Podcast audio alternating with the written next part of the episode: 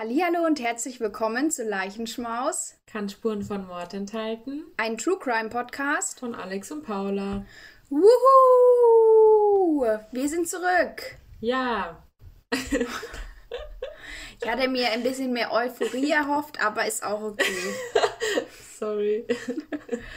Wir sind nach über zwei Monaten Pause zurück weil man muss ja mit einbeziehen, dass wir ja schon vorher aufgenommen hatten. Das heißt, wir hatten im Juli auch schon ein bisschen Pause.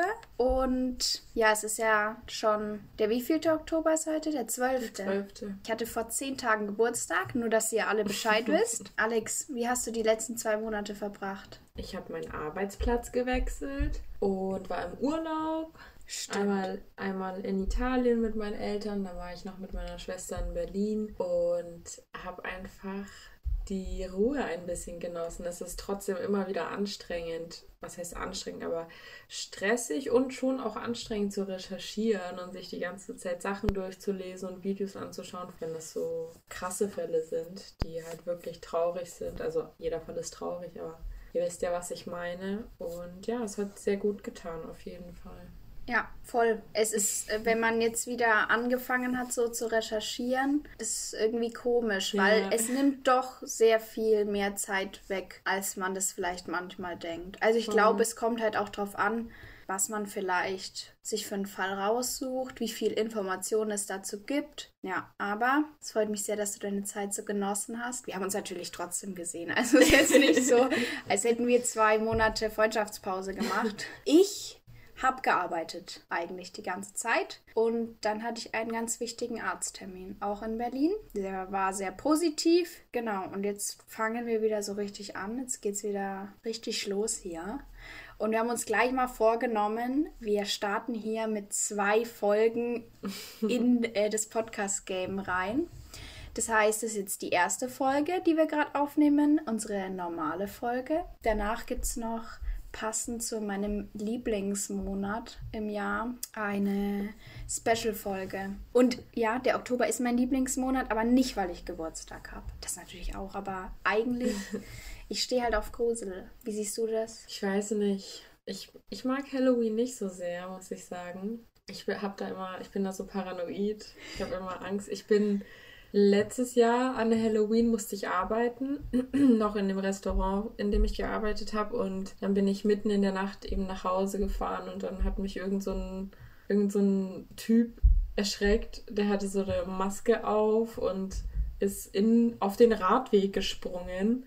Mega nervig und voll unlustig. Ja, das, ich weiß nicht. Ich mag Halloween nicht so sehr. Ich mag es nicht, erschreckt zu werden. Ich mag es nicht, mich zu gruseln irgendwie. Doch, ich liebe, ich liebe Grusel, aber das Beste an Halloween sind die Kostüme. Ich stehe auf Kostümieren und ich finde, wenn alle gemeinsam sich kostümieren, ist es noch viel cooler. Ja, doch, also ich finde Halloween total toll. Ich finde sowas natürlich nicht cool, also man sollte sich schon so verhalten, dass also das allen noch Spaß macht und erschrecken ist auch nicht so mein Ding. Das ist nur bei Filmen okay, wo ich das geplant habe. Also ein Horrorfilm, da ist mir ja klar, dass ich mhm. dann mich grusel, aber sonst finde ich das auch nicht so angenehm. Aber doch, Oktober im Allgemeinen, bester Monat im Jahr. Was ist denn unser Thema für die erste Folge nach der Sommerpause? Paranormales. Jawohl. Jeder hat was vorbereitet. Ich habe gar keine Ahnung, was Alex gemacht hat. Ich habe nicht mal irgendwie Buchstaben bekommen, weil sie hat das spontan nochmal geändert. Ich würde sagen, möchtest du einfach anfangen? Ja, weiß nicht, das habe ich dir vorhin schon gesagt ob du schon mal was von diesem Fall gehört hast. Ich glaube nicht. Als ich das erste Mal davon gehört habe, das ist, das ist schon Jahre her. Und ich habe da zufällig heute dran denken müssen. Es geht um die Sodder Family. Da sind auf mysteriöse Weise irgendwie fünf Kinder verschwunden aus der Familie und ich erkläre euch jetzt mal, was da alles passiert ist. Also, wenn man viel über den Fall weiß, ist es nicht ganz so paranormal, sage ich mal, aber es ist einfach total komisch. Die ganzen Umstände sind einfach merkwürdig. Es ist 1945 und Weihnachten in Fayetteville, West Virginia. Die Sodder-Familie, die besteht aus sehr vielen Mitgliedern und zwar George und Jenny Sodder, das sind die Eltern und dann haben sie auch noch zehn Kinder zusammen. Einer von den zehn Kindern, der ist schon erwachsen und wohnt auch nicht mehr zu Hause, deswegen werde ich nicht mehr genauer auf den eingehen. Die Familie, die geht ins Bett, einen Abend vor Weihnachten. Also das wäre dort der 24. Dezember. In Amerika feiern sie es ja anders. Und genau, die Familie geht ins Bett. Die Kinder freuen sich auf Weihnachten. Und gegen 1 Uhr morgens bricht dann aber auf einmal ein Feuer aus, bei dem es George, Jenny und vier ihrer Kinder schaffen zu fliehen.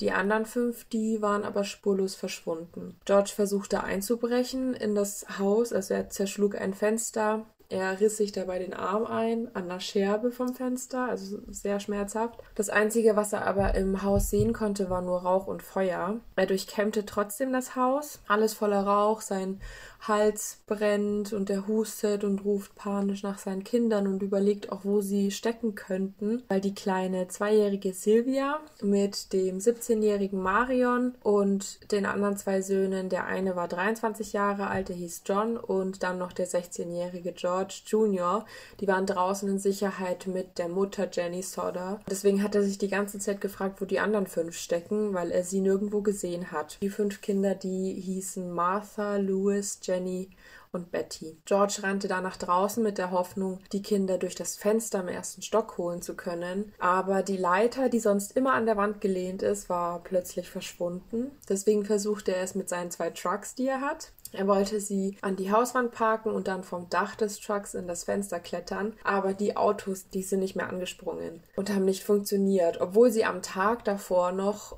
super gut gefahren sind. Dann startete er noch einen Versuch, in dem er Wasser aus der Regentonne auf das Haus schüttete, aber weil es Winter war, war das Wasser gefroren und das hat auch nicht richtig gut funktioniert. George war an dem Punkt am Ende mit der Schnittwunde am Arm und den Schmerzen im Hals vom Schreien konnte er einfach nicht mehr. Und als das alles passierte, rannte die Tochter Marion zum Nachbarhaus und versuchte die Feuerwehr äh, anzurufen. Dort ging aber niemand ans Telefon und davor haben sie schon vom Haus an versucht, bei der Feuerwehr anzurufen, aber das Telefon hat nicht funktioniert. Das Telefon an sich. Und während das alles passiert ist, hat ein anderer Nachbar Feuer gesehen von einer Taverne aus und dann hat er die Feuerwehr angerufen. Leider ging dort auch niemand ans Telefon und weil ihn das so beschäftigt hat mit dem Feuer, wollte die Menschen retten oder ihnen irgendwie helfen, ist er in eine Nachbarstadt gefahren und hat dort einen Feuerwehrmann kontaktiert. Auch den Chef oder den Chief haben sie genannt.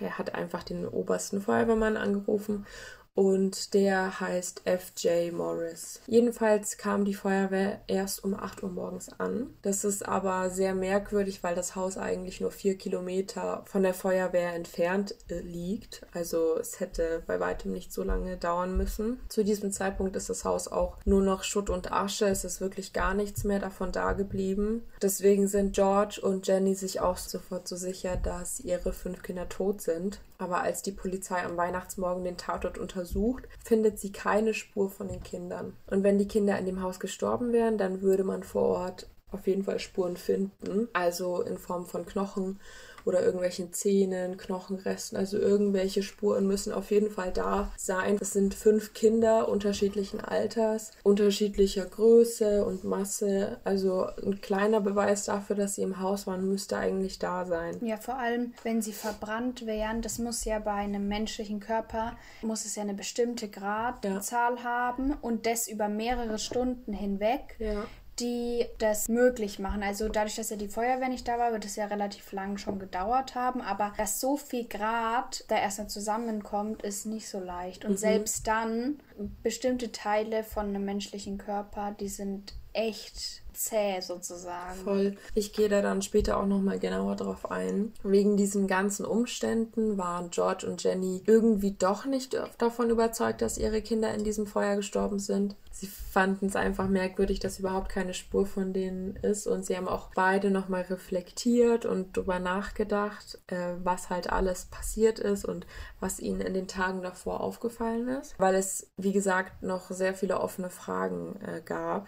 George grübelte und dachte darüber nach, dass es vielleicht ein, eine Rachetat gewesen ist, dass irgendwer anderes das Haus in Brand gesteckt hat und seine Kinder entführt hat. Und das fand ich ein bisschen merkwürdig. Also diese in diesem ganzen Fall die Theorie, dass das jemand die Kinder entführt hat. Einerseits, da werde ich später nochmal drauf zurückkommen, ich finde es irgendwie log, also nicht logisch, aber irgendwie nicht auszuschließen. Aber ich finde es auch komisch, dass ähm, es, ich denke nicht, dass irgendwer in ein Haus gehen würde und gleich fünf Kinder entführen würde. Das ist viel zu viel Aufwand, viel zu auffällig und es dauert viel zu lang. So schnell kriegt man keine fünf Kinder leise irgendwie weg von einem Ort, dass halt niemand anderes was davon mitbekommt.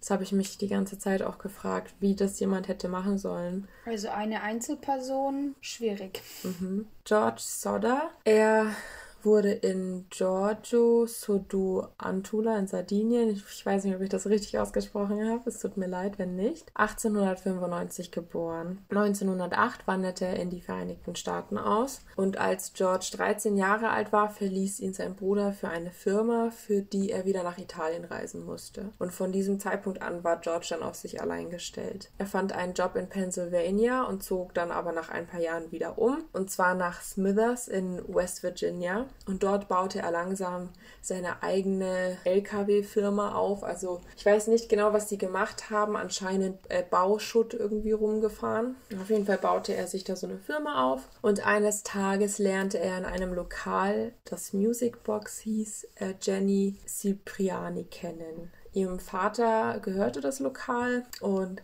Sie lernten sich kennen und verstanden sich gut, kamen zusammen und irgendwann mal heirateten sie dann später und bekamen im Zeitraum von 1923 bis 1945 zehn Kinder. Manche aus ihrer Nachbarschaft sagten sogar, dass die Sodder Family, äh, Familie, meine ich, eine der respektvollsten Familien in der Stadt war. Also die waren sehr höflich und viele Leute mochten sie auch. Deswegen wussten sie auch nicht, woher, woher das kommen sollte, dass halt irgendwer äh, sowas macht, das Haus in Brand setzen. George war also ein sehr offener und herzlicher Mensch. Es gab aber trotzdem ein Thema, über das er nie sprechen wollte und zwar über seine Zeit in Italien und wieso er ausgewandert ist. Die Sodda-Familie pflanzte Blumen und Pflanzen dort an, wo ihr Haus mal stand und langsam gingen sie immer wieder die einzelnen Ereignisse äh, vor dem Brand nochmal durch. Da sind nämlich auch ein paar merkwürdige Dinge passiert. Und zwar ein paar Monate vor dem Brand tauchte im Herbst ein fremder Mann vor dem Sodderhaus auf. Er fragte nach Arbeit. Dann drehte er sich zu den Sicherungskästen, die hinten am Haus standen, zeigte darauf und sagte, das wird eines Tages ein Feuer verursachen. Richtig creepy.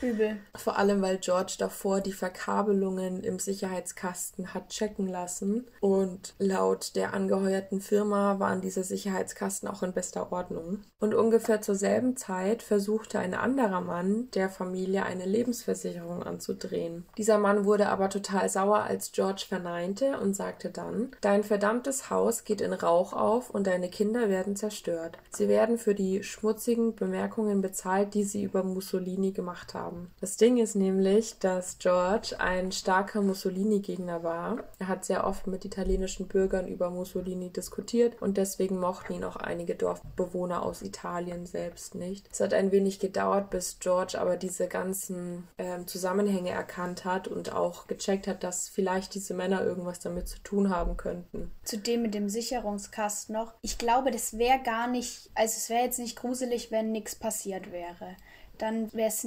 niemandem mehr mhm, aufgefallen. Genau. Weil klar, es kann ja auch sein, dass ja. der Typ einfach eine andere Meinung hat als die Leute, die das gecheckt haben. Mhm. Aber in dem Zusammenhang ist es halt irgendwie Voll. creepy. Man weiß halt nicht, wie, inwiefern das jetzt irgendwie einen ja. Zusammenhang damit hat, aber es lässt einen so aufhorchen. Genau, weil ich dachte mir nämlich auch, als ich das gelesen habe, es kann ja auch einfach sein, dass der Typ, keine Ahnung, vielleicht kennt er sich da ein bisschen aus und hat das so gesehen und dachte sich so, hey, vielleicht sage ich ihm das mal, ja. bevor irgendwie noch was passiert. Aber es könnte halt auch sein, dass er vielleicht was damit zu tun hat. Die älteren Sodder-Kinder, die berichten ebenfalls von komischen Ereignissen. Und zwar ähm, bemerkten bemerkten sie vor Weihnachten einen Mann, der auf einem Parkplatz am Highway 21 parkte und die jüngeren Kinder beobachtete, als sie von der Schule kamen. Kurz bevor das Feuer ausbrach, an Weihnachten um 12.30 Uhr in der Nacht, erhielt die Sodders-Familie einen Anruf. Jenny wachte auf, um den Anruf entgegenzunehmen und bemerkte aber, dass die Lichter unten im Haus an waren. Ich weiß nicht, ob irgendwer am Hörer war, aber sie hörte einen lauten Knall auf dem Dach, als würde etwas runterrollen und dann ist sie aber auch gleich wieder eingeschlafen. Eine Stunde später wachte sie wieder auf, und zwar vom Rauchgeruch. Sie bemerkte aber wieder, dass die Lichter immer noch an waren. Und davor, ich weiß jetzt nicht, ob ich das gesagt habe, aber da kam dieser der oberste Feuerwehrmann, dieser Morris, kam an und hat gesagt, dass die Verkabelung fehlerhaft war.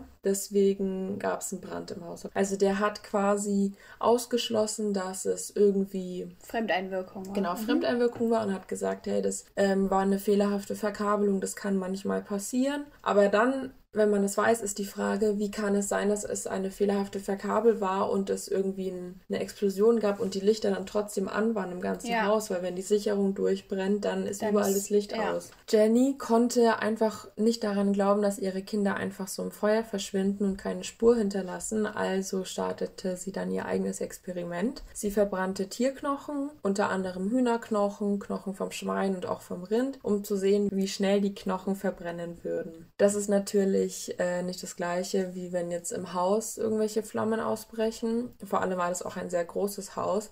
Aber jedes Mal, wenn sie versuchte, die Knochen zu verbrennen, blieben Überreste übrig. Und die Knochen im Vergleich zu Menschenknochen waren ja auch kleiner. Also von ja. einem Huhn, das ist viel kleiner. Ein Mitarbeiter aus dem Krematorium hat ihr dann auch gesagt, dass äh, die Knochen von Leichen immer vorhanden bleiben, auch wenn sie für zwei Stunden bei 2000 Grad Celsius verbrannt werden. Und das Haus an sich äh, hat auch nur für 45 Minuten gebrannt, also dann war nichts mehr von dem Haus da. Dann hat das halt nur noch geglüht und war halt heiß, aber ja, glaub, nicht mehr so heiß wie im Feuer. Ich glaube, das dauert doch so sechs Stunden, bis dann so Leichenknochen endgültig verbrannt sind. Ja, und die müssen es ja auch immer wieder ja. neu machen. Die Häuser bestanden aus Material, das sehr leicht entflammbar war. mittlerweile sind die Häuser und Möbel auch so gebaut, dass sie nicht mehr so leicht entflammbar sind, ja, damit das Haus nicht in ein paar Minuten niederbrennt. Aber in Amerika ist sind die noch mal ein bisschen ja, anders. Da sind die Häuser eh anders gebaut als bei uns. Alles wurde immer merkwürdiger. Ein Techniker sagte der Soda Family, dass es so aussieht, als hätte jemand die Telefonleitung durchgeschnitten und nicht, dass sie verbrannt ist. Als das Haus in Flammen stand, versuchte eben die Familie selbst die Feuerwehr zu kontaktieren. Das habe ich ja gesagt. Und nur deswegen ist äh, Mary Ann auch dann zu dem Nachbarn gerannt. Augenzeugen berichteten, dass sie einen Mann gesehen haben, der die Flammen beobachtete und ein Block und einen Flaschenzug in der Hand hielt. Das wurde oder wird eben dazu benutzt, um Automotoren zu öffnen. Und das könnte dann auch erklären, warum die Fahrzeuge ähm, von George nicht funktioniert haben. Es ist einfach merkwürdig, dass diese ganzen Sachen auf einmal alle gleichzeitig passieren. Und ich weiß nicht, ich finde nicht, dass es ein Zufall sein kann, dass alles so eintritt, dass er seine Kinder nicht retten kann und dann findet er sie nicht mal schon ein bisschen merkwürdig. Sylvia, also das jüngste der zehn Sodder-Kinder, die findet in den Ruinen des verbrannten Hauses einen schweren Gegenstand, der aus einer Mischung von Gummi und Metall bestand. George untersuchte das Objekt und stellte dann fest, dass es sich um eine Variante der Napalm-Ananasbombe handelte. Und äh, George, der kennt sich da auch ein bisschen besser damit aus. Der war auch Soldat und im Krieg, deswegen wusste er, wie das aussieht oder aussah. Die Bombe besteht aus einer oder bestand aus einer Mischung aus Kraftstoff auf Gelbasis, die sich entzündet und dann zu einem Feuer entfacht. Und das könnte dann, das vermutet George, das könnte der Knall sein, den Jenny damals gehört hat und dieses Runterrollen was sie in der Nacht vom Feuer gehört hat. Dann gab es auch noch Sichtungen der vermissten Kinder. Eine Zeugin berichtet, die Kinder während die Flamme das Grundstück zerstörte, in einem Auto gesehen zu haben, das vom Haus wegfuhr. Später berichtete eine andere Frau, 15 Meilen vom Haus entfernt, die Kinder am Morgen nach dem Brand gesehen zu haben. Ich habe ihnen das Frühstück serviert. Auch am Touristengericht stand ein Auto mit Florida-Nummernschild. Das hat sie den Beamten gesagt. Eine Woche später sah eine andere Zeugin die Soda-Kinder in einem Hotel in Charleston. Sie berichtete, vier von fünf Kindern gesehen zu haben. Diese wurden von zwei Frauen und zwei Männern begleitet. Die Begleiter der Kinder schienen italienischer Abstammung zu sein. Die Frau versuchte auch mit den Kindern zu sprechen, aber die Männer erlaubten das nicht. George wollte sich Hilfe vom FBI holen, weil niemand anderes ihm geholfen hat. Und als das FBI dann die Polizei und auch die Feuerwehr kontaktierte, wollten diese beide nicht mit dem FBI zusammenarbeiten. Und deswegen hat dann eben auch das FBI nicht mit der Familie zusammengearbeitet. Daraufhin stellte George einen Privatdetektiv an. C.C. Tinsley war der Name. Und Tinsley stellte dann aber erschreckenderweise fest, dass ein Mitglied der Jury die eben die Ursache des Feuers erklärten. Das sei derselbe Typ, der dieser mysteriöse Lebensversicherungsvertreter hm. war, der George damit gedroht hat, das Haus in Brand zu setzen und die Kinder zu zerstören, in Anführungsstrichen. George heuerte dann auch noch einen Pathologen an und das Grundstück wurde nochmal ausgegraben und dabei fand man dann Knochen, die zu einem 16- bis 17-jährigen Jungen gehörten. Das passte aber nicht, weil das älteste Kind der Solis-Familie, äh, das verschwunden war, 14 Jahre alt war. Ein Polizeiermittler hörte eine merkwürdige Geschichte vom Fayetteville Minister. Dieser erzählte dem Beamten, dass F.J. Morris, der ähm, Feuerwehrmann, dieser Chief, der behauptete, es wurden keine Überreste von den Kindern gefunden. Dieser vertraute sich dem Minister an und erzählte, er hätte ein Herz in der Asche gefunden und dieses in einer Dynamitbox versteckt und später vor Ort vergraben. Die Polizei ist dann wieder zu diesem Grundstück und hat die Box auch gefunden und gleich zum Analysieren losgeschickt. Jedoch war das Herz am Ende eine Rinderleber, die auch keine einzige Spur vom Feuer abbekommen hat. Ähm, später hat man dann dann äh, Gerüchte gehört, dass dieser F.J. Morris in der Nachbarschaft erzählt hätte, er wusste, dass es eine Rinderleber ist und dass er sie mit Absicht vergraben hat, damit die Ermittlungen stoppen. Und das finde ich allein schon total verdächtig, dass er möchte, dass die Ermittlungen stoppen und dass er die Eltern anlügt, die Kinder gefunden zu haben. Die warten doch einfach nur darauf, erlöst zu werden. Ja, vor allem, was denkt er sich denn? Weißt du, man hätte ja zumindest dann noch irgendwie zumindest ein Rinderherz nehmen können. Weißt du, wie? Mhm. Also klar, man wünscht den Eltern nicht, dass sie so auf die Folter gespannt werden, aber wie verzweifelt muss man sein, wenn man statt einem Herz eine Leber nimmt? Also das kann doch Voll. jeder, der es mal einmal angeschaut hat, sieht doch den Unterschied zwischen einem Herz und einer Leber. Mhm. Die Jahre gingen immer wieder äh, Hinweise bei der Polizei ein. George sah dann in der Zeitung irgendwann ein Bild von Schulkindern aus New York und war davon überzeugt, dass eines der Kinder seine vermisste Tochter Betty war. Sie sah ihr unheimlich ähnlich, dachte George, und deswegen fuhr er nach New York, um dies auch zu bestätigen, aber die Eltern des Mädchens weigerten sich, äh, sich mit George zu treffen. Was auch verständlich ist, weil wenn so ein fremder Mann äh, dich kontaktieren möchte und sagt, hey, ich glaube, eure Tochter ist meine, da würde ich wahrscheinlich auch nicht den Kontakt suchen wollen. Ja. Im August 1949 starteten die Sodders einen neuen Versuch, irgendwelche Hinweise für das Verschwinden zu finden. Sie engagierten einen Pathologen aus Washington, D.C. namens Oscar B. Hunter und äh, sie fanden bei der Suche dann auch was, mehrere kleine Objekte zum Beispiel verbrannte Münzen und auch ein teilweise verbranntes Wörterbuch. Aber sie fanden auch mehrere Teile eines Wirbels, also vom, von der ja, Wirbelsäule. Ja. Diese Reste wurden dann wieder zur Analyse geschickt und dort konnte erkannt werden, dass dieser Wirbel von einem Menschen im Alter von 16 oder 17 Jahren gehörte. Außerdem zeigte dieser Wirbel keine Anzeichen von einem verbrannten Knochen. Ich frage mich die ganze Zeit, woher diese Knochen von dem 16- bis 17-Jährigen. Aber die, äh, die waren auch im Boden, also vielleicht war war da irgendwann mal was auf ja. diesem Grundstück. Und die haben ja auch keine Anzeichen von Verbrennung. Ja, eben, gezeigt. aber das ist mal ein, ein Fall in einem Fall, du.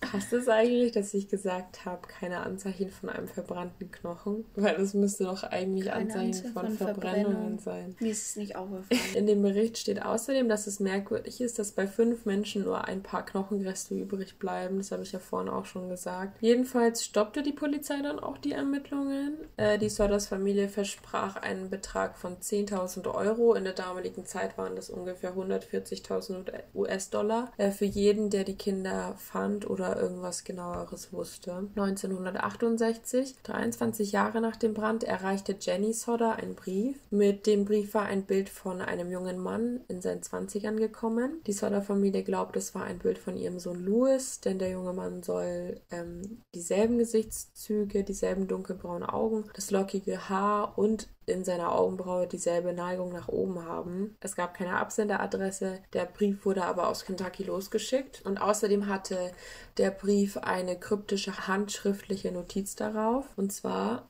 Louis Sodder. Ich liebe Bruder Frankie. Lil Junks.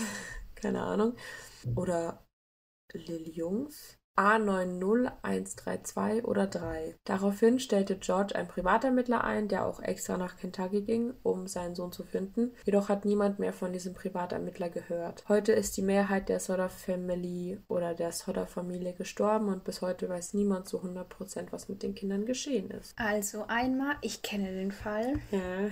ähm, ich hatte sogar kurz überlegt, den selber zu machen. Echt? Ja. Und du hast ja von diesem Anruf berichtet. Soweit ich weiß, gab es es da noch einen zweiten Anruf. Mhm. Und zwar hat da eine Frau angerufen und nach einem bestimmten Namen gefragt, mhm. aber den kannte Jenny nicht. Und dann hat sie, sie noch irgendwas gesagt und Jenny hat aber äh, nur im Hintergrund so Gelächter und so äh, Gläser gehört und so. Und man hat erst gedacht, dass es damit zusammenhängt, aber wahrscheinlich hat die Frau sich im betrunkenen Zustand einfach verwählt mhm. und wollte jemand anderen sprechen. Okay. Und war das dann praktisch zweimal. Die hat beim ersten Mal wahrscheinlich schon. Ah, okay, okay. Genau, das heißt, der Anruf könnte rein theoretisch ja. nichts damit zu tun haben. Ja, das kann sein. Und ich habe ganz lang irgendwie gedacht, hm, keine Ahnung, wie könnte das passiert sein. Aber ähm, also ich bin mir sicher, dass die Kinder da nicht gestorben sind. Also sonst hätte man mhm. mehr Leichenteile gefunden. Deswegen, ich glaube irgendwie entweder, ähm, da habe ich letztens eben eine Theorie drüber gehört, dass das wäre krass, aber dass ein Unfall passiert ist, dass irgendwas passiert ist und dass die Kinder gestorben sind und die Eltern das verdecken wollten. Mhm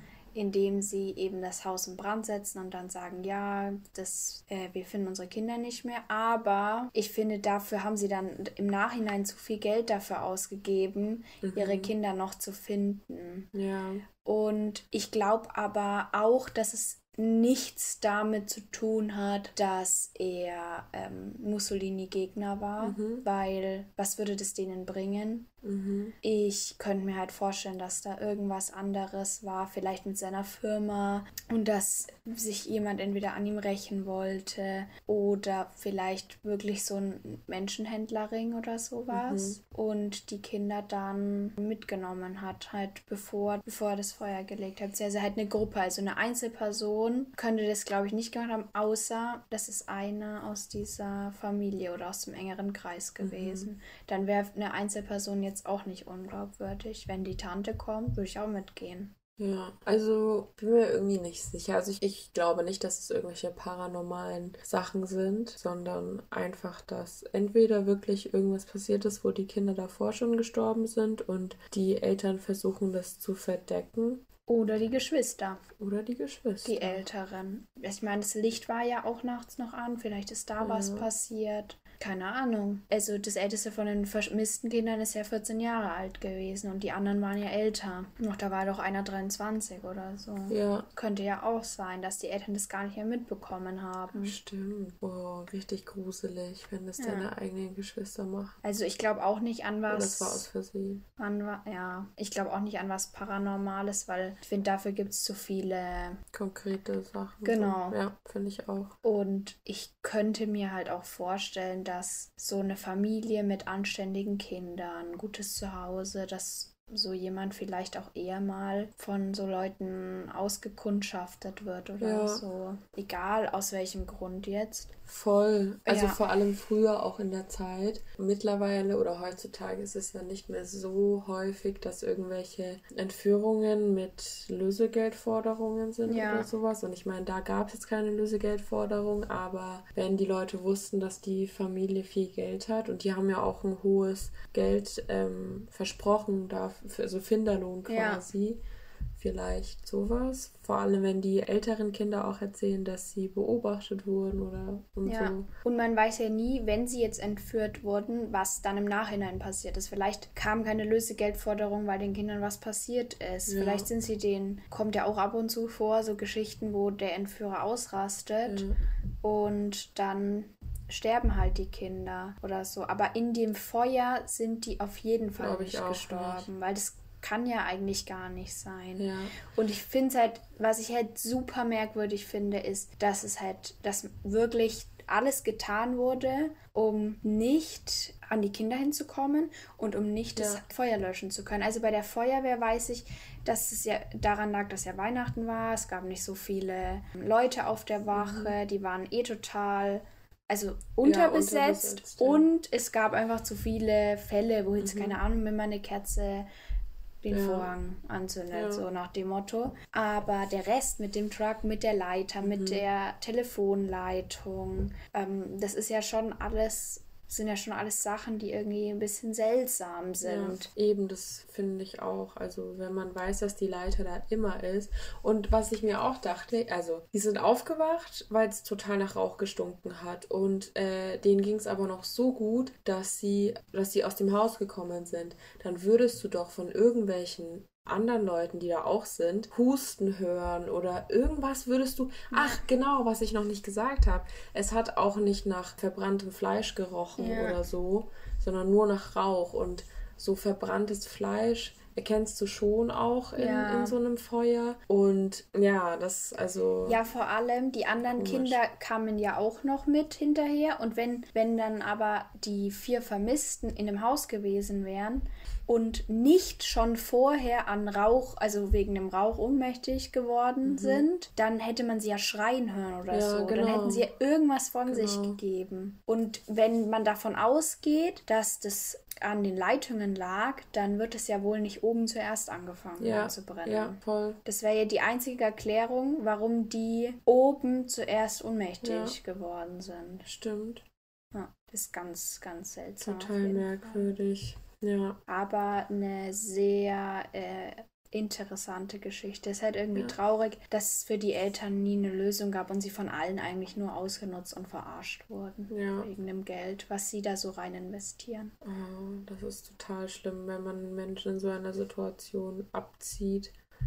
Ja, ich kann mir auch nicht vorstellen, also 14 Jahre war das älteste, weißt du, wie die anderen waren? Ähm, der Maurice, der war 14 Jahre alt, Martha 12, Louis 9, Jenny 8 und Betty 5. Okay, ja, also bei 14 und 12, äh, da, also bei den beiden, kann ich mir nicht vorstellen, dass die das vergessen haben. Ja. Also bei denen darunter, da weiß man nicht, die sind noch in der kindlichen Entwicklung irgendwo, ein traumatisches Erlebnis. Ja. Ich meine, es kann in der Jugend auch viel auslösen, ja. aber dass du vergisst, wer deine Familie ist, mhm. und es ist ja schon bestimmt auch, also die haben ja auch alles dafür getan, dass nach denen gesucht wird und so. Mhm. Wenn du dein eigenes Gesicht siehst, ich könnte mir mir bei den Sicht, also es gab ja relativ viele Sichtungen, ich kann mir nicht vorstellen, dass die das Ganze überlebt haben irgendwie. Ich glaube, die wurden irgendwie entweder wirklich so festgehalten, mhm. dass sie keine Chance hatten, auf nach draußen zu kommen oder irgendwas mitzubekommen, mhm.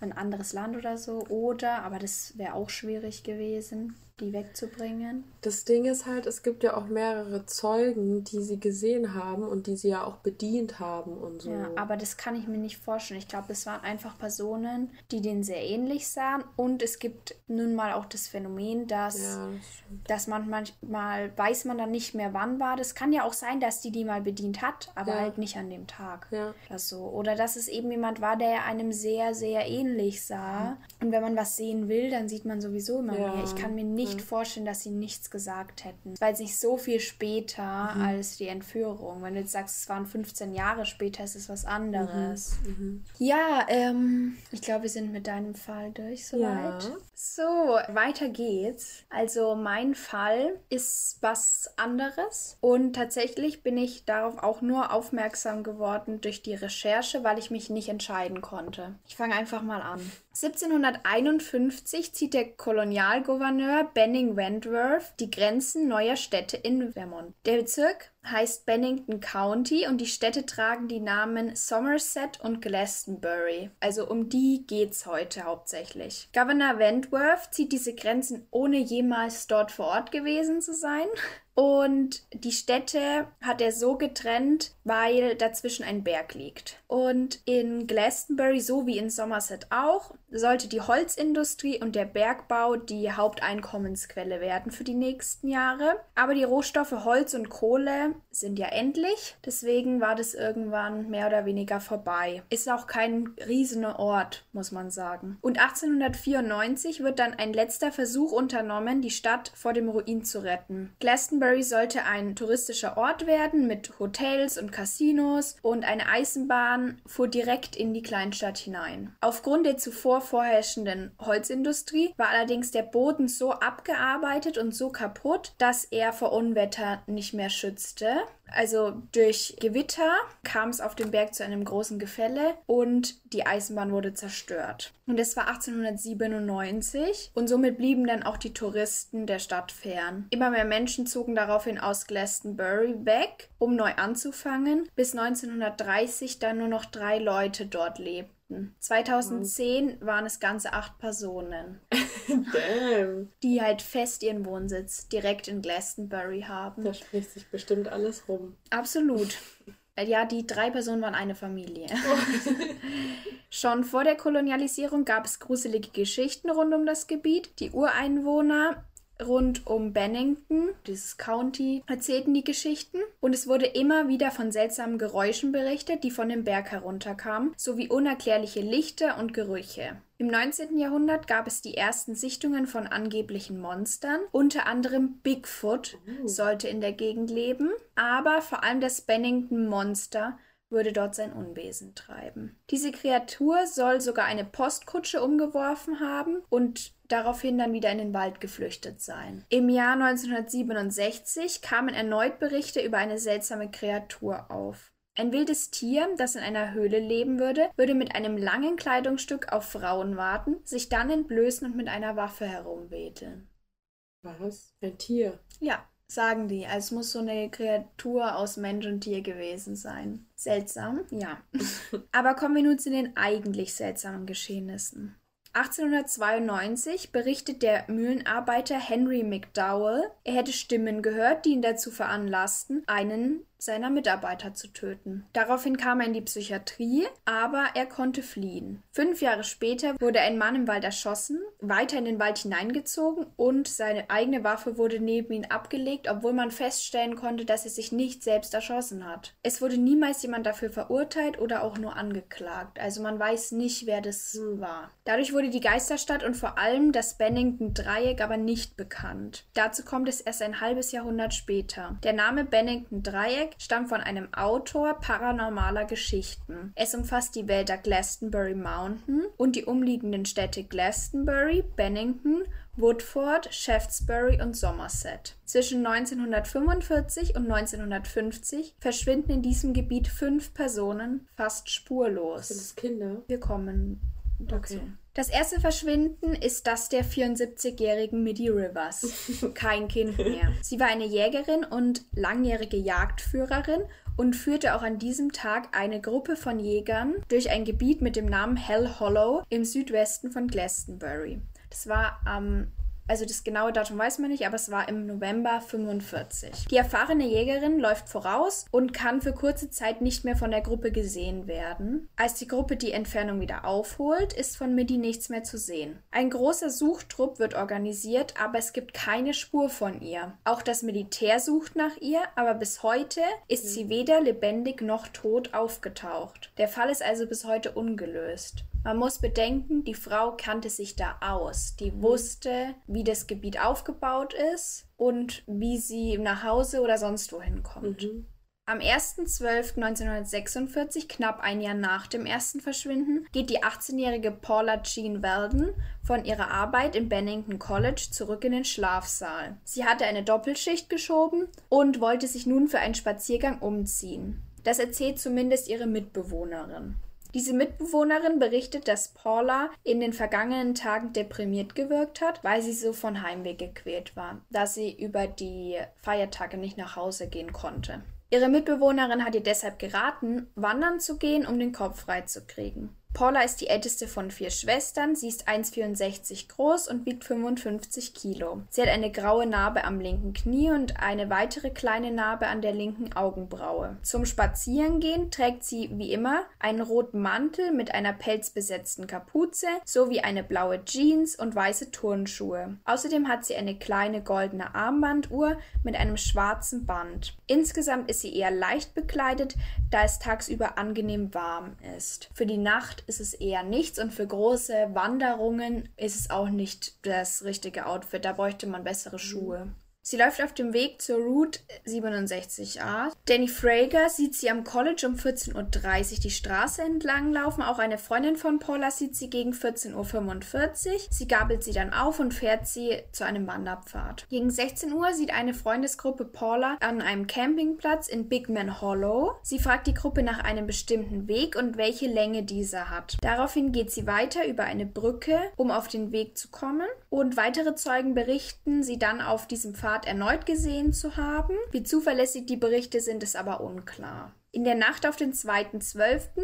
stürzen die Temperaturen total ab. Aber Paula kommt nicht wieder in den Schlafsaal zurück. Auch zu dem Unterricht am nächsten Tag taucht sie nicht auf. Und die Behörden kontaktieren daraufhin den Vater von Paula und eine große Suche beginnt. Also direkt in der Nacht hat sich nämlich die Mitbewohnerin noch keine Sorgen gemacht, weil Sie dachte, Paula lernt irgendwie durch, um sich vorzubereiten auf den nächsten Tag. Aber als sie am nächsten Tag auch nicht da war, ist sie zur Polizei. Eine Freundin von Paula sagt der Polizei, dass diese schon immer die Everett-Höhle besichtigen wollte, aber auch dort finden die Ermittler und Hilfskräfte keine Spur von Paula. Eine Kellnerin gibt bei einer Befragung an, dass sie am 1.12 eine junge Frau mit einem etwa 25-jährigen Mann bedient hat. Der Mann sei betrunken und aggressiv gewesen und die Frau habe Angst vor ihm gehabt. Sie soll die Kellnerin in einem ruhigen Moment gefragt haben, wie weit Bennington weg sei. Die Frau hat nach Angaben der Kellnerin sehr große Ähnlichkeiten mit Paula gehabt. Was nach dem Aufenthalt in der Gaststätte passierte, ist unklar. Am 3.12. werden dann auch Flyer mit einem Bild von Paula verteilt. Daraufhin berichtet ein Mann, Paula an einem Lager, das nennt sich Hunters Rest, gesehen zu haben. An diesem Lager wurden am gleichen Tag auch schon drei Männer in Anzügen gesehen, die also wie Paula nicht die passende Kleidung für eine richtige Wanderung trugen. Sie stellten bei William Luzon im Hunters Rest ihre Taschen ab, also dem gehört es, und holten diese aber nicht mehr ab. Also die blieben da einfach. Kurz darauf gibt die Polizei bekannt, dass das Mädchen im Restaurant nicht Paula war, da sie größer war als mhm. Paula selber. Also nach den Beschreibungen. Soweit ich weiß, hat man das Mädchen im Restaurant nicht gefunden, aber so wie die Kellnerin das halt erzählt hat. Mhm. Außerdem vermuten sie, dass Paula umgebracht und versteckt wurde, weil man immer noch nichts gefunden hat und das Gebiet passend dafür wäre und mhm. sie so plötzlich einfach weg war mitten im Wald. Mhm. Trotz dessen werden 500 US-Dollar, das wären heute über 8000 US-Dollar, als Belohnung ausgeschrieben und über 500 Personen, darunter 120 Soldaten mit fünf Flugzeugen, suchen nach Paula. Die Bemerkung der Mitbewohnerin hat auf die Ermittlungen natürlich auch Auswirkungen gehabt. Hat Paula vielleicht ein neues Leben begonnen oder Suizid begangen? Dafür gibt es erstmal keine Hinweise. Paula hat nichts mitgenommen auf ihren Spaziergang und das hätte schon in, an einem sehr versteckten Platz sein müssen, dass du eine Leiche nach einem Suizid nicht findest. Mhm. Bis heute gibt es allgemein gar keine Spuren, die auf Paula werden hindeuten. Der Fall ist also auch ein Cold Case. Am gleichen Tag, drei Jahre später, verschwindet der 68-jährige James E. Tedford. Er steigt in einen Bus Richtung Bennington nach einem Besuch bei seiner Familie. Er ist einer der letzten Reisenden in dem Bus und wird von vielen Mitfahrenden gesehen. Als der Bus an der Endhaltestelle in Bennington hält, stellen alle fest, dass James nicht mehr da ist. Er war der Letzte, der im Bus war? Also es war einer der Letzten. Einer der Letzten, genau. Der Busfahrer zweifelt an seinem eigenen Verstand, denn er ist sich sicher, dass der Fahrgast nicht früher ausgestiegen ist. Mhm. Er wollte ja auch bis zur Endhaltestelle mitfahren, deswegen wird es ja gar keinen Sinn machen, wenn er vorher ausgestiegen ist. Es sind doch recht weite Strecken, die so ein Bus dann fährt. Mhm. Die Passagiere und der Fahrer stellen daraufhin auch noch fest, dass alle seine Sachen noch im Bus liegen. Also er Was? hat nichts mitgenommen. Bei der Befragung durch die Polizei sind sich alle sicher, James das letzte Mal auf der Route 7 gesehen zu haben. Genau dort fängt Bennington an. Oh. Bis heute ist James E. Tedford nicht wieder aufgetaucht. Oh, wie gruselig. Ich habe Gänsehaut. Am 12.10.1950 verschwindet im Bennington-Dreieck der achtjährige Junge Paul Jepson. Das letzte Mal sieht ihn seine Mutter beim Spielen auf dem Pickup der Familie, während sie sich um die Schweine kümmert. Alles easy. Okay. Als sie eine halbe Minute mal nicht hinsieht, weil sie sich auf die Schweine konzentriert, ist Paul weg. Oh. Hunderte Menschen suchen nach ihm, auch die benachbarten Städte helfen dabei und ein Sheriff aus einer benachbarten Stadt bringt einen Bluthund mit, um den kleinen Jungen zu finden. Der Hund nimmt die Spur auf und folgt dem Geruch bis zu einer Kreuzung. Dort endet die Spur jedoch einfach. Das könnte bedeuten, dass er von jemandem mit einem Auto entführt wurde und dass deswegen dann nichts mehr zu riechen ist. Mhm. Auch hier finden die Suchenden keine Hinweise. Und nach kurzer Zeit berichtet dann sein Vater öffentlich, dass er sich sicher ist, sein Sohn wurde von den Bergen hineingelockt. Oh. Paul habe Tage vor seinem Verschwinden nur noch über die Berge gesprochen und ihre Rufe nach ihm. Oh, wie gruselig. Nur zwei Wochen später kommt es zu einem erneuten Verschwinden. Frieda Langer oder Frieda Langer, eine erfahrene Wanderin und Überlebenskünstlerin, die die Gegend wie ihre Westentasche kennt. Sie ist mit Familienmitgliedern auf einem langen Pfad zwischen Somerset und Glastonbury unterwegs. Dabei fällt sie in einen Bach und geht deshalb zurück zum Lager, um sich umzuziehen. Als ihre Familie nach kurzer Zeit auch zurückkehrt, damit Friedas Mann sich ausruhen kann, ist Frieda verschwunden. Und sie taucht auch im Laufe des Tages nicht mehr auf. Eine 400-köpfige Suchmannschaft macht sich mit Hubschraubern und Soldaten auf die Suche nach Frieda. Sie untersuchen das Gebiet haargenau. Mosi, du kannst jetzt nicht rein. Ein halbes Jahr nach der Suche werden dann ihre Überreste gefunden auf einem freien Feld, was schon mehrmals durchsucht wurde. Das ist das einzige Verschwinden, bei dem eine Leiche gefunden wurde. Allerdings war die Leiche schon so stark verwest, dass man keine Todesursache mehr feststellen konnte. Aber man geht davon aus, dass die Leiche dann nicht vorher schon gelegen haben Mhm. kann. Also die muss dahin gebracht worden sein. Wer oder was steckt also hinter dem seltsamen Verschwinden der fünf Personen? Eine Theorie ist, dass das Wild, das dort lebt, die vielleicht verletzten oder unterkühlten Personen gerissen hat und dann gefressen. Allerdings sind die dort lebenden Tiere hauptsächlich Luchse, nicht aggressiv gegenüber Menschen und hätten auch keine Chance. Und die einzige Tierart, die eine solche Aggression aufbringen könnte, gilt seit 1940 als ausgestorben. Außerdem müsstest du ja dann auch dafür irgendwelche Spuren von Hautfetzen Ja, gut, oder ich weiß Blut nicht. oder keine Ahnung, irgendwas musst du doch finden. Ja, wenn so ein Aasfresser dann noch kommt und den Rest isst und dann Ja, sich okay. alles andere vielleicht mit der Erde gleich macht. Aber es gibt Aber- gar kein Tier, was die Mhm. hätte reißen können. Ja, ja. Also da muss es wirklich schon heftig in Stücke Ja, zerrissen sein, dass Ja. da irgend so ein Aasfresser das mitnehmen kann. Dafür sind die nicht Ja. aggressiv, groß genug, stark Ja. genug. Eine weitere Theorie ist die, dass Menschen sich bei Kälte eingraben. Also das ist eine, ein tatsächlich bestätigtes Phänomen namens terminales Graben, habe ich zumindest so gelesen, Mhm. dass es so heißt. Sozusagen ist es die letzte Hoffnung, nicht zu erfrieren. Das Mhm. funktioniert allerdings nicht. Also die Menschen erfrieren dann einfach unterirdisch. Die Ja, haben sich dann ja. praktisch selbst eingegraben. Krass. Wie, wenn, also du ziehst dich ja, oder wenn du kurz vorm Erfrieren bist, wird der, denkst du eigentlich, dass dir Genau. voll heiß ist? Aber es gibt Menschen, bei denen ist es äh, anscheinend nicht so. Hm. Und da könnte es dann sein, dass sie sich eingraben Mhm. oder in dem Moment davor, aber das hilft dir halt nichts. Ja, also, ja. Das ist aber relativ selten Mhm. und da hätten sie sich schon so eingraben müssen, dass ja eigentlich nichts mehr oben drüber ist. Wie Mhm. macht man das selber? Also es Ja, ist, ja, die Wahrscheinlichkeit ist nicht sehr hoch. ja, Vor allem nicht bei einem kleinen Kind. ja. Auch die alten Minenschächte könnten an dem Verschwinden schuld sein. Diese sind nicht markiert und durch die kaputten Berghänge nicht immer gleich zu erkennen. Fällt dort also jemand hinein, ist er einfach weg. Okay, das klingt aber logisch.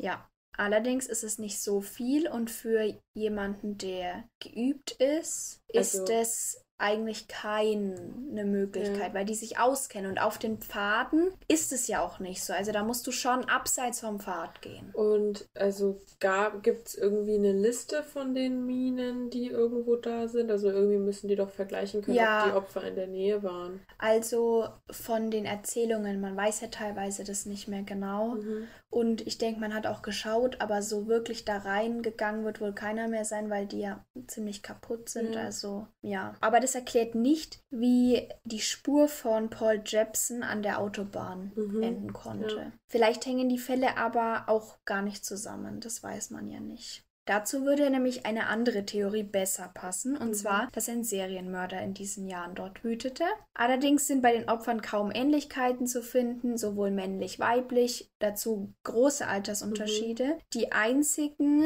Überschneidungen sind eigentlich die Uhrzeiten, denn die Personen verschwinden immer zwischen 15 und 16 Uhr, und die Jahreszeit, denn alle verschwinden in den letzten drei Monaten des Jahres. Auch Bigfoot oder UFOs werden als mögliche Täter mhm. angebracht. Mhm. Klar, mit Lichtern, die man aus dem Wald sieht, wie ich ja schon am Anfang erzählt habe, sind UFOs auch eine sehr beliebte Theorie in mhm. dem Gebiet.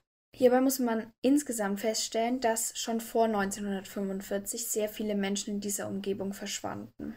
Es gibt 40 bekannte Vermisstenfälle, die zur Zeit der Kolonialisierung dokumentiert wurden. Die Ureinwohner haben schon damals die Kolonialisten gewarnt, nicht in die Nähe der Glastonbury-Berge zu gehen. In diesen würden sie nur zur Beisetzung der Toten gehen, denn der Berg sei verflucht. Die vier Winde treffen dort wegen des ewigen Kampfes aufeinander. Das klingt natürlich erstmal super seltsam. Mhm. Es hat mich auch ein bisschen an Frozen erinnert, wo auch die Winde mit ihr reden. Aber es gibt einen wahren Kern. Denn die Winde in den Bergen sind so unregelmäßig, dass sich das Wetter innerhalb von Sekunden ändern kann. Mhm. Eine weitere Geschichte der Ureinwohner ist die des verschluckenden Steins. Angeblich soll ein Teil des Berges, ein Felsvorsprung, Menschen im Ganzen schlucken bzw. aufsaugen und die Menschen würden dann nie wieder auftauchen. Das erzählen die sich da halt mhm. so. Auch Jahre später berichten Wanderer noch davon, dass sie auf dem Pfad bei schönem Wetter gegangen sind und plötzlich schwingt das Wetter total um. Die Wanderer können sich nicht mehr orientieren und wenn sie es dann trotzdem aus dem Wald raus schaffen, scheint auf dem flachen Land die Sonne und es gibt keine Spur von einem vorhergegangenen Gewitter. Ach, so kann es ja dann auch sein, dass es keine Spuren gibt, weil ja. wenn dann Gewitter ist und so heftiger Wind. Ja, und es ist aber wirklich total auf dieses Berggebiet, auf ja. den Wald dort begrenzt. Ja. Ist auch so, dass dann Leute draußen sagen, nee, wir haben überhaupt nichts mitbekommen. Mhm. Und das letzte seltsame Geschehen passiert 2008. Einem Musiklehrer des Bennington College. Er ist ein erfahrener Wanderer, der sich in diesem Gebiet extrem gut auskennt, extrem oft auch wandern geht. Wie immer geht er seinen normalen Weg entlang und will dann in die Richtung seines Autos gehen.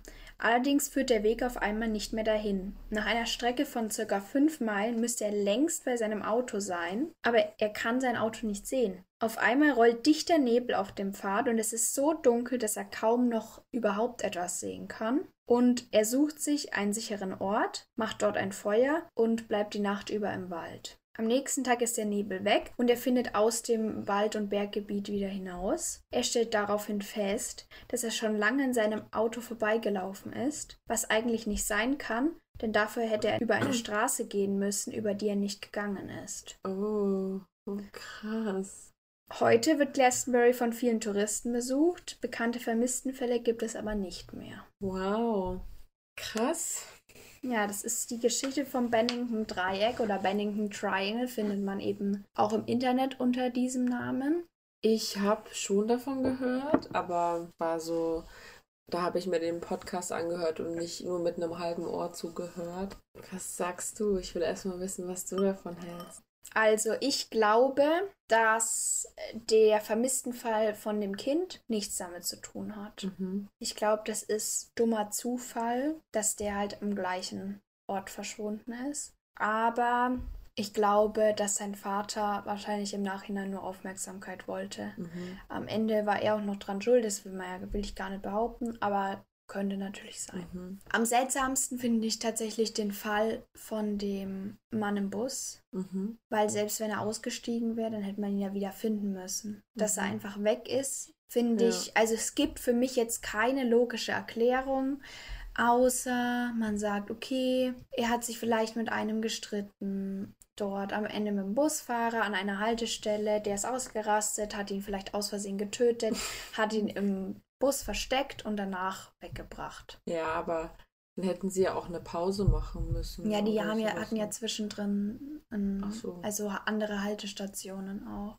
Aber wie hoch ist die Wahrscheinlichkeit, dass der an der Haltestation dann von niemandem gesehen mhm. wird und dass er den dann im Bus einfach mhm. verfrachtet mhm. hinten irgendwo? Das war doch auch am Tag, oder? Ja, also das finde ich tatsächlich super seltsam. Auch bei den beiden, also bei der ersten Frau, die verschwunden ist, diese, mhm. äh, die so eine Führung gemacht hat, und bei dieser Frieda Langer, die verschwunden ist. Das finde ich auch beides sehr seltsam, weil die sich eben so gut auskannten. Bei der Frieda keine Ahnung, da hat man zumindest eine Leiche gefunden. Aber was mit der anderen da passiert ist, und das muss sich wirklich um Sekunden gehandelt haben, wo die die nicht gesehen haben. Und dann war sie einfach weg. Also das ist für mich nicht nachvollziehbar. Mhm. Außer sie ist, wäre in so eine Mine gefallen mhm. und sofort tot gewesen. Aber gut, wie hoch ist die Wahrscheinlichkeit? Wenn sie sich auf dem Pfad bewegt hat, dürfte das sowieso nicht passiert sein. Ja.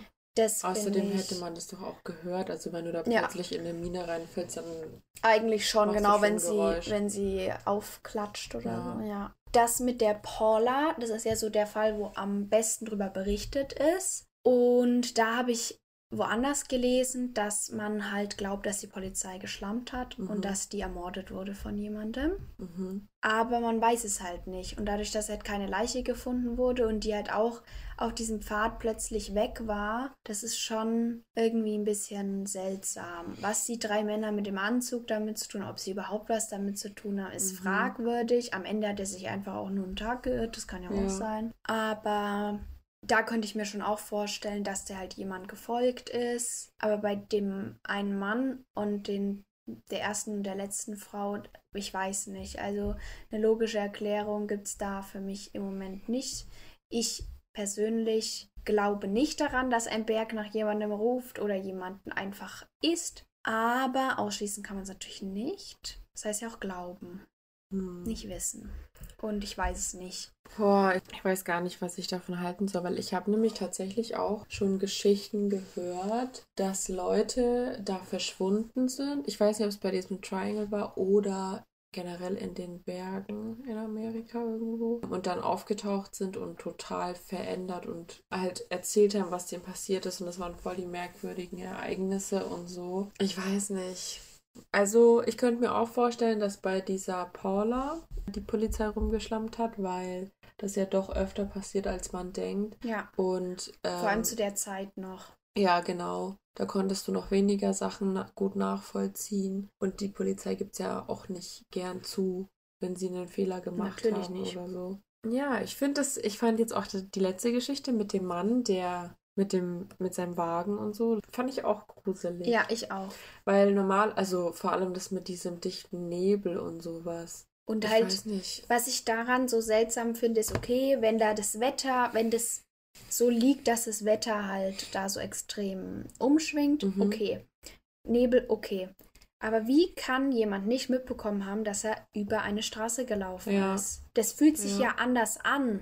Und du siehst ja auch nochmal an, also Eben. andere Sachen. Ich kann mir das auch nicht vorstellen. Total, oh, voll creepy. Ja. Ich mag Wälder generell nicht so. Also ich finde es schön, wenn du im Wald bist. Es ist auch entspannend, weil es so ruhig ist und es riecht total gut und so. Aber ich finde es alleine immer unangenehm. Ja, ich auch. Ich habe immer ich fühle mich immer unwohl, wenn ich alleine im Wald bin. Aber ja, es ist voll gruselig. Ich weiß, wieso ich nicht gern alleine in den Wald gehe. Und mein Freund zum Beispiel, der geht nachts gerne in den Wald. Der hat einfach keine Angst. Also, der hat mir gesagt, früher hat er Angst, aber jetzt nicht mehr. Und das fühlt sich für ihn so friedlich an und so, aber ich war einmal mit ihm nachts im Wald und ich hatte so unnormale Angst. Das mache ich nicht nochmal. Ich glaube, das liegt ein bisschen auch daran, dass er halt ein Mann ist, die grundsätzlich, glaube ja. ich, nachts seltener Angst haben. Ja, das liegt der Natur. Oder an anderen Männern.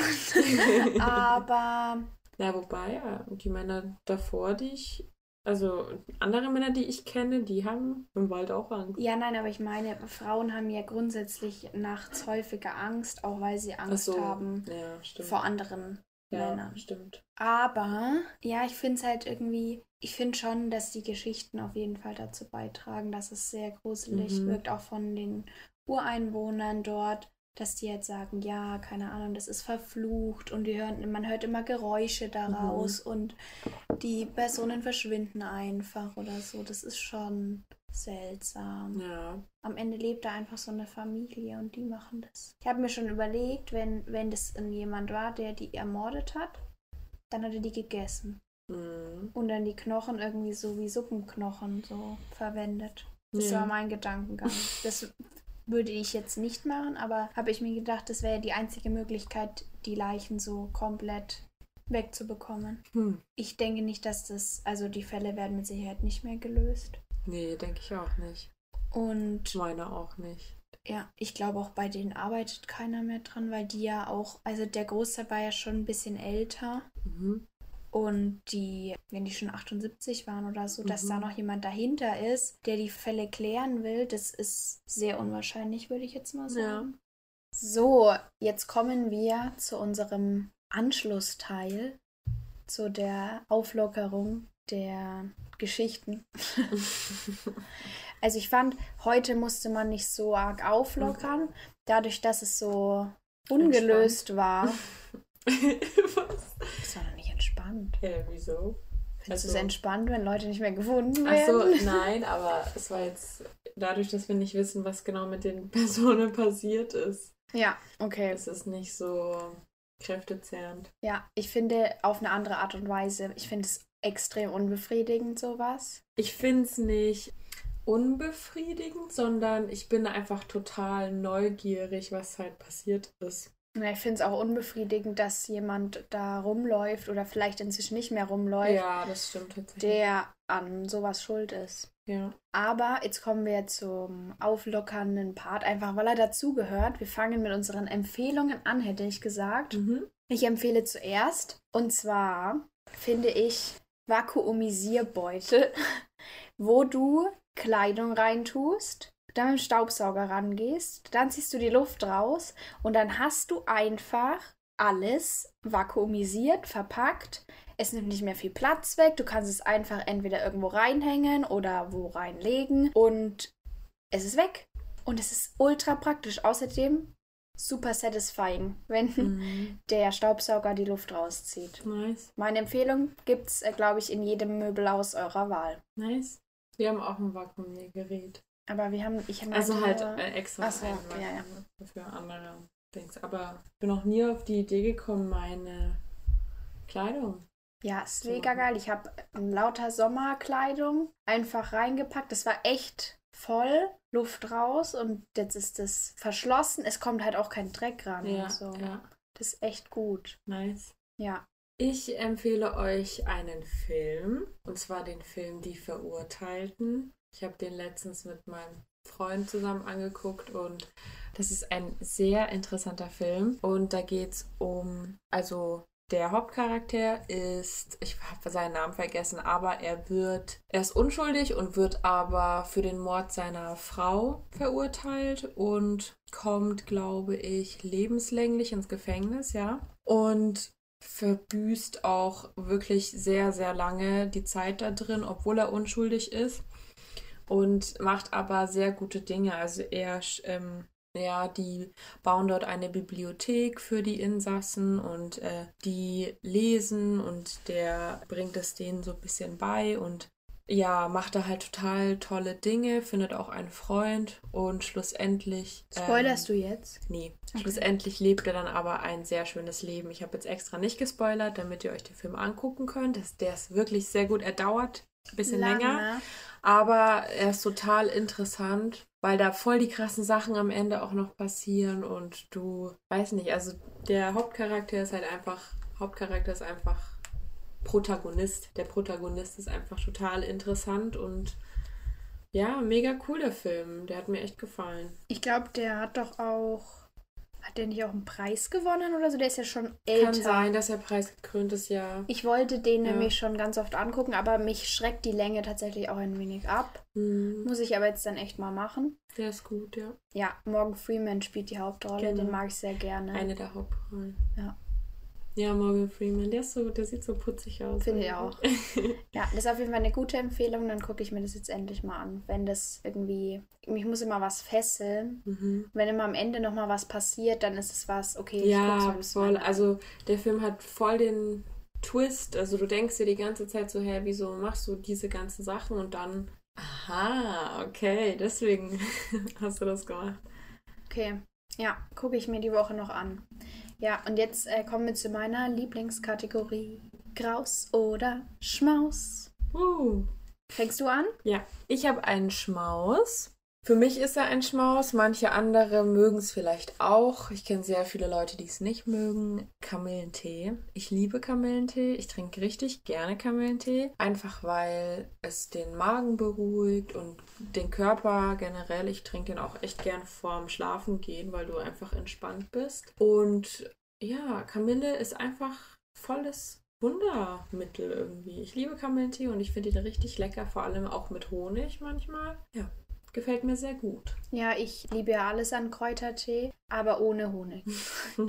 aber ich stehe auch auf Kamillentee. Ich habe auch immer entweder Kamille oder Pfefferminz zu Hause. Ich finde, das sind so die Basics mhm, an Kräutertee, die man haben muss. Am besten beides. Grüntee liebe ich auch. Ja, gut, aber es ist. Ja, kein... stimmt. Aber ja, ja, Pfefferminz und Kamille. Als Kräutertee mhm. immer important. Ja, voll. Ja, ja ich habe auch einen Schmaus. Ich glaube, du wirst mir nicht zustimmen. Ich finde, wir kommen langsam in diese Zeit wieder.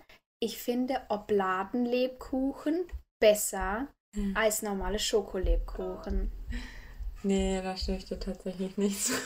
ja, ich habe nämlich festgestellt, dass ich seltsam bin, weil ich das jetzt schon von mehreren gehört habe. Also ich muss sagen, ich finde Schokolebkuchen schon auch richtig geil. Ich esse sie auch so. Aber wenn ich mir es selber kaufen würde, würde ich mir immer Obladenlebkuchen ja. kaufen. Und zwar die, wo dann diese weiße Glasur drauf ist. Oh, also, ich liebe das. Obladenlebkuchen finde ich auch gut, aber die Schokolebkuchen, die mag ich schon echt schon lieber. Also wenn ich es mir aussuchen könnte, würde ich Schokolebkuchen kaufen. Es gibt auch so Riesenobladen. Ja mit so einer Füllung oder so. Aber das du? ist immer, da ist eh immer schon Fructose drinnen. Ah. Und bei denen ist, glaube ich, meistens auch so Trockenobst oder so mit drinnen. Mhm. Dann Richtig lecker. Ja, doch, ich liebe Aber ja, doch, du hast recht. Also Schoko, Lebkuchen ja, meine Lieblingslebkuchen. Zu, zu Hause bin ich da auch alleine tatsächlich.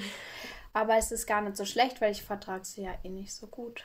Aber ich habe auch schon mal, wollte schon mal Obladen Lebkuchen selber machen, hatte auch diese Obladen gekauft dafür. Das war ein Reinfall, ein absoluter Reinfall. Es hat gar nicht funktioniert, sah scheiße aus, hat scheiße geschmeckt und war steinhart.